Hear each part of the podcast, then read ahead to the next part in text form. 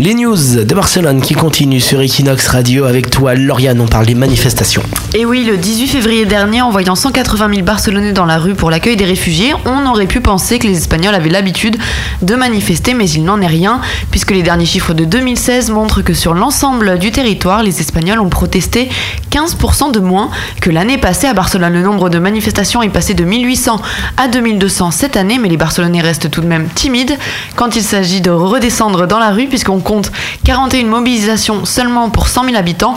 Quand on sait qu'il y a 1,6 million de Barcelonais, le chiffre reste tout de même très bas. Oui, ça manifeste beaucoup moins qu'en France. Ah et d'ailleurs, oui. quand il y a des manifestations, c'est beaucoup plus régulé. Même les grèves, d'ailleurs, quand il y a le métro, tu dois en même temps dealer les, Mm. les services minimums. Et c'est le gouvernement de Catalogne qui impose généralement les services minimums.